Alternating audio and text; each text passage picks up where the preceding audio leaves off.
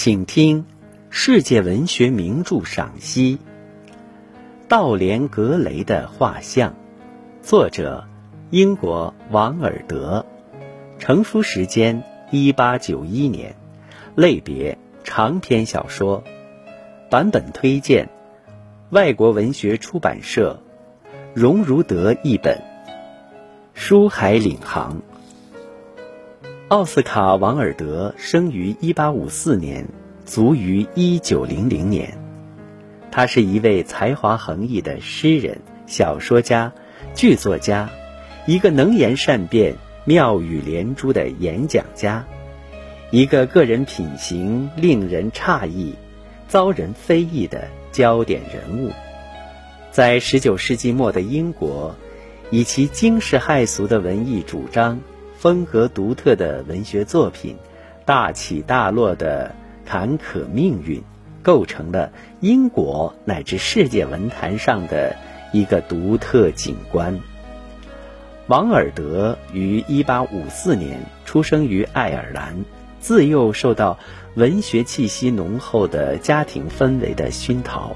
之后，他进入英国牛津大学求学，受到唯美主义思潮的影响。初步形成了自己的文艺观与人生观，并在现实生活和文学实践中成长为一位出类拔萃的唯美主义的代言人。十九世纪末，欧洲社会弥漫着一股浓郁的世纪末情绪，上帝死了，在一片惶惑疑虑的氛围中，许多知识分子。深感严重的精神危机，对社会现实极端不满，于是纷纷寻找精神寄托。同样，王尔德走上唯美主义道路，在某种程度上也是对当时文艺界中盛行的拜金主义艺术作品的庸俗化、商品化现象的抗议，同时。也是对虚伪与假道学的顽固社会的反抗。为艺术而艺术是唯美主义的主要口号，也是王尔德文艺理论的核心内容。王尔德认为，艺术就是以最理想的形式表现完善无瑕的美。现代艺术应当全神贯注在形式上。传达某种事物瞬间的状况、瞬间的面貌，这是艺术唯一的最高规律。在艺术与生活的关系问题上，王尔德认为，艺术的目的是创造美，艺术绝不应该模仿现实的人生，而人生反倒应该受到艺术的影响和改造。因而极力反对用道德标准衡量艺术作品的价值。他认为，文学作品的情趣不取决于思想内容，而是来自语言的优美和节奏，并以此来宣扬纯粹的艺术。因而，在他所信奉的唯美主义的创作原则下，王尔德的创作具有了自己独特的风格。无论是他的喜剧、童话还是小说，都充分显示了他运用语言的技巧与艺术。他对文学很考究，力求语言华丽、富于装饰美、生动形象，具有很强的象征性，因而形成了文洁词丽、清晰流畅、韵味十足的艺术风格。但是唯美主义又给王尔德的创作造成了严重的伤害，使他过分追求形式，对文字过分雕琢，笔下缺乏真挚的情感流动，影响了作品的内容和意蕴。那么，在这个意义上，王尔德唯一的一部长篇小说《道连·格雷的画像》。也许未必是他最为杰出的著作，但毫无疑问是他最具唯美主义风格和最富王尔德个性的作品。这部小说描写了贵族青年道连·格雷由美丽纯洁到腐朽堕落的人生历程。小说的重点人物是尼采主义者和唯美主义者亨利勋爵，他深深地影响着道连格雷。他厌倦生活，并以先把自己再把别人做活体解剖作为最高的人生享受。亨利勋爵认为利己主义是人类行为的基本准则，他声称。新快乐主义是生活的唯一意义，并为罪恶辩护，因为邪恶是现代生活中所保存的唯一美的成分。在亨利勋爵的言传身教下，道连格雷陷入了放纵享乐与腐化堕落的深渊。尽管在小说中，王尔德对道连格雷的堕落持批判态度，但这个人物也恰如其分地体现了他唯美主义主张，真切地再现了他的内心世界，因而他所批判的也正是他所欣赏的和向世人炫耀的唯美主义的化身。小说除了叙述。格雷的堕落这个表面故事以外，还有更深一层的及本质的含义。这就是王尔德的内心独白和自我解剖。从心理分析的角度来看，道连格雷、画家贝泽尔和亨利勋爵这三个不同的人物，实际上代表了格雷。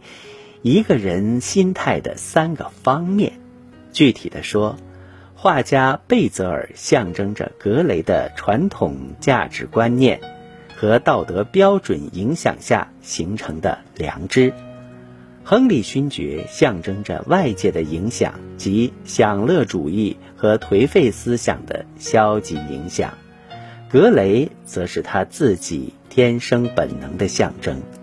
王尔德通过对格雷心理的分析，大胆而直率地展示了自己的内心世界，解剖了自己的灵魂。和道连格雷一样，王尔德沉浸在美和感官刺激的享受之中，但又同时受到迷惑、失望、悔恨和痛苦的内心感情的折磨。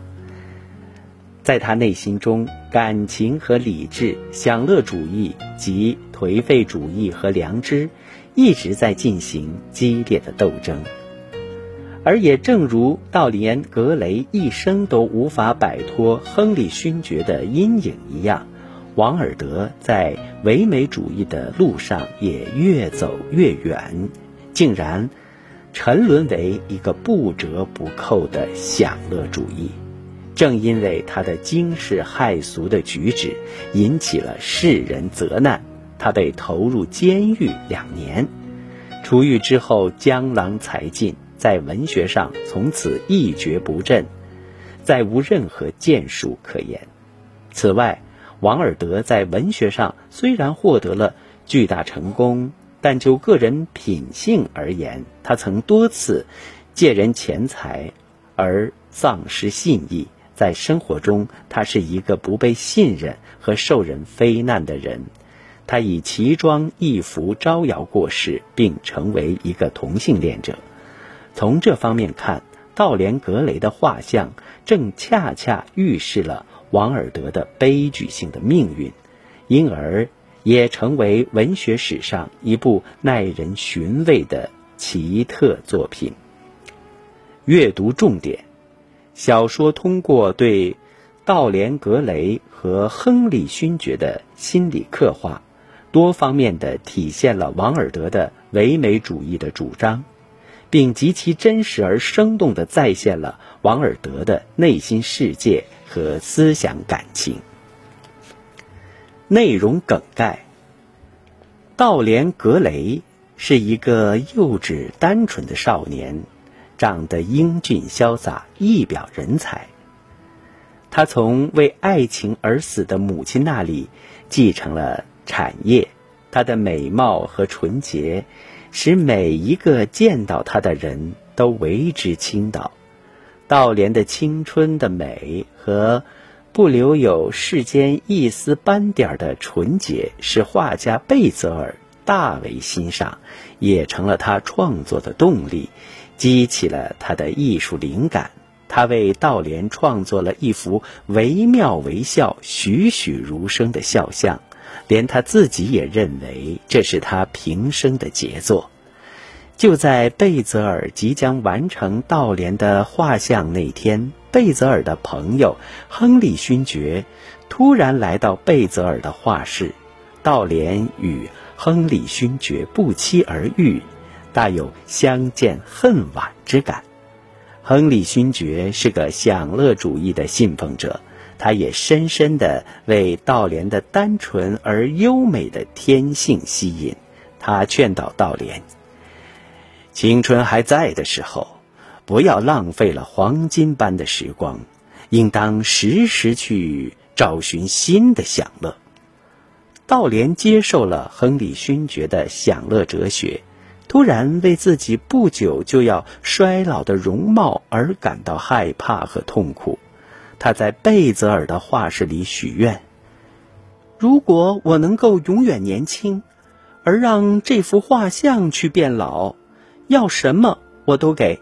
是的，任何代价，我都愿意付。我愿意拿我的灵魂去交换。果然。愿望实现了，在亨利勋爵的诱导下，道莲走上了纵情享乐的道路，生活日益腐化，灵魂也就越变越丑恶。他认识了女演员西碧尔，但在亨利勋爵的淫秽书籍和无耻言论的熏染下，热恋后他又无情地抛弃了西贝尔，西贝尔为此。自杀身亡，道莲又去追逐别的女人，陷入堕落的深渊。十八年过去了，道莲在腐化堕落的道路上越走越远，他胡作非为，变成了一个声名狼藉的恶棍，但他却始终保持着使许多人为之倾倒的惊人的美貌。不道德的生活只在他的画像上留下痕迹，画像像一面镜子一样，反映着他的所作所为，显示着他灵魂的变化。此时的画像已是面容憔悴、满目疮痍、面目可憎。于是他把画像搬进顶楼的老客室，用一块紫缎。把画像遮住，让它成为一个不为人知的秘密。一天，画家贝泽尔突然来访，并规劝道莲注意外面关于他的丑行的流言。他说：“干了坏事的人脸上会有反应，要隐瞒也瞒不住。”他的话引起了道莲激烈的反应。他向贝泽尔展示了那幅已变得狰狞可怕的画像，接着又疯狂而残忍地杀害了他这个最忠诚的朋友。但是，他惊恐地发现，他的罪行在画像上留下了新的污点。画像的一只手上出现了红色的血珠，并且越来越醒目。从此，他整日坐立不安，举止失常。最后，他为了消灭罪证，而决定毁掉画像。于是，道莲抓起那把曾经杀死过贝泽尔的刀，对准画像猛扎过去。一声惨叫刺破了夜晚的宁静。人们跑进屋来，发现墙上挂着一幅道莲·格雷的画像。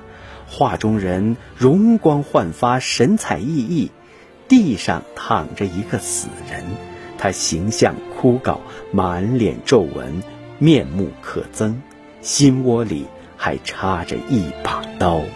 这个人就是道莲·格雷。精彩篇章推荐一：第二章，道连·格雷和亨利勋爵在贝泽尔的画室里不期而遇。亨利勋爵向道连灌输他的享乐主义和颓废主义人生观。他告诉道连，追求美、追求青春、尽情享乐是人的天性。人物对话和心理描写清晰流畅，寓意深刻，是作者个人观点和思想感情的自然流露。二，第十二章，画家贝泽尔。突然登门造访，并对道莲提出忠告。道莲向他展示了自己的丑恶的画像，并残忍地杀害了他。非常生动形象地展示了道莲内心中理智与情感、享乐及颓废主义与良知的冲突和矛盾，为本文高潮的到来埋下伏笔。三。第二十章，道莲回忆往事，在内心中进行激烈的思想斗争，最后拿着那把杀过画家的刀子朝画像扎去，扎死的却是自己。这是整部作品的高潮，也是整个故事的结局。精彩语言记录。渺小的忧伤和渺小的爱，寿命最长；伟大的爱和伟大的忧伤，却毁于自身的过于丰富强烈。干了坏事的人，脸上会有反应，要隐瞒也瞒不住。有时谈到所谓神不知鬼不觉的勾当，其实这是根本不可能的。贝泽尔的话：“人的感情应当倾注在生活的色彩、生活的美、生活的乐趣之中，生活的疮疤少碰为妙。要及时享用你的青春，不要浪费宝贵的光阴去恭听沉闷的说教，去挽救那不可挽救的失败。”去把自己的生命用在那些愚昧、平淡和庸俗的事情上，这些都是我们时代的病态的目的、虚妄的思想。生活吧，让你身上美妙的生命之花怒放吧。亨利勋爵的话，我相信，每个人要是能充分自在的生活，可以表达自己的任何感情。